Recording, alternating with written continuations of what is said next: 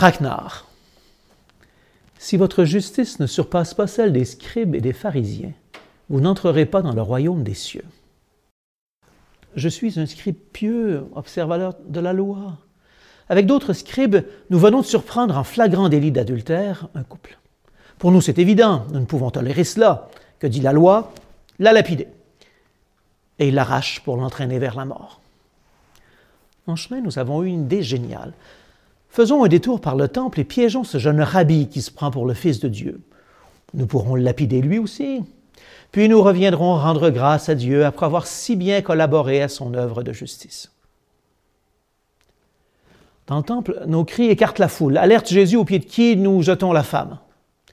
Maître, nous l'avons surprise en flagrant délit d'adultère et la loi est claire. Qu'en dis-tu? Il ne semble pas s'intéresser à nous. Il dessine sur le sol. Devant notre insistance, il se redresse. Il nous dit Celui d'entre vous qui est sans péché, qu'il soit le premier à lui jeter une pierre. Je suis déstabilisé. Nous nous attendons pas du tout à cela. Il semble d'accord avec la lapidation de la loi. Il a seulement déplacé la question. C'est comme s'il nous disait Seul peut imputer un péché, condamner et exécuter la sentence celui qui n'a pas de péché. Oserez-vous vous prendre pour Dieu? Silence. Cela m'a sidéré. J'ai commencé à reculer.